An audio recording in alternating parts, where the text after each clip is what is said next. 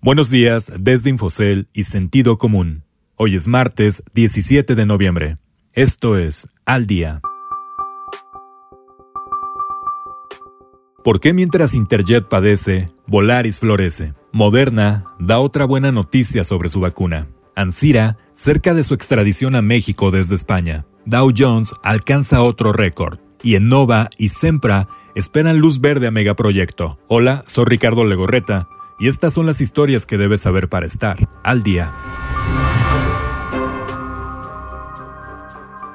Aciertos y desaciertos. Volaris e Interjet surgieron en 2005 como una opción para los viajeros y rutas desatendidos por la oferta existente en el mercado. 15 años después, el panorama para ambas aerolíneas es totalmente distinto, pues mientras una trata de sobrevivir a la peor crisis de la historia, la otra ha consolidado su liderazgo en el mercado, pese a los estragos de la pandemia de COVID-19. Para los especialistas, los aciertos de Volaris radican en su modelo de negocios de ultrabajo costo y la estandarización de su flota aérea a una costa de una posible expansión de sus operaciones.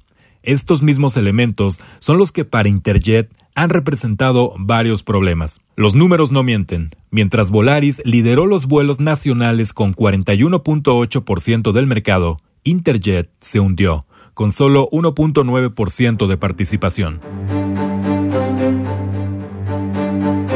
La esperanza. Moderna, la biotecnológica con sede en Cambridge, Massachusetts, inyectó confianza y esperanzas en que el mundo podría tener una vacuna eficaz contra la enfermedad causada por el virus SARS-CoV-2, que a casi un año de su aparición ha provocado la muerte de 1.3 millones de personas y el contagio acumulado a más de 54.7 millones. La eficacia de 94.5% en los primeros datos recabados tras la participación de miles de voluntarios que accedieron a probar la vacuna es mayor a la que Pfizer anunció hace unos días, de 90%. Además, Moderna anotó otra ventaja ya que aunque su vacuna es de dos dosis, no requiere congelamiento como la de Pfizer, solo refrigerarse. La empresa, que solicitará en breve la aprobación de emergencia a los reguladores estadounidenses, dijo que para fines de este año espera tener aproximadamente 20 millones de dosis.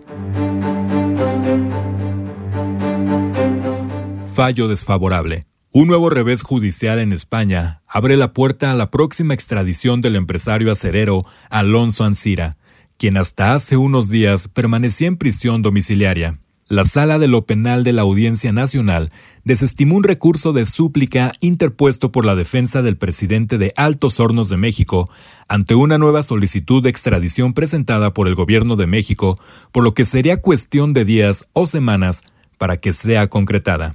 Ansira está acusado de participar en operaciones con recursos de procedencia ilícita por la venta en 2013 de la planta de fertilizantes agronitrogenados a petróleos mexicanos a un supuesto sobreprecio de 200 millones de dólares.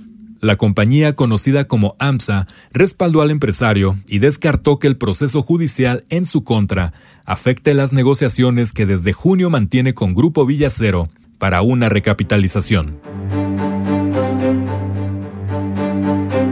Optimismo. Los inversionistas se volcaron eufóricamente al mercado accionario, pero dejando atrás las acciones tecnológicas al aumentar la compra de acciones de empresas que dependen del ciclo económico. En el ambiente se ven en el horizonte menores restricciones a la movilidad que favorecerían la recuperación económica, una vez que se ha anunciado la efectividad de más del 90% en una segunda vacuna contra COVID-19, la de Moderna. Eso hizo que el índice industrial Dow Jones llegara a un nivel jamás visto tras 10 meses de no lograr un récord. Así las acciones de líneas aéreas, cruceros y bancos lideraron las ganancias del primer día de la semana. Permiso condicionado. Infraestructura energética Nova y su matriz estadounidense, Sempra Energy, podrían tener próximamente una autorización clave del gobierno de México para concretar sus planes de inversión de 2 mil millones de dólares vinculadas al establecimiento de una terminal de gas natural licuado en Baja California.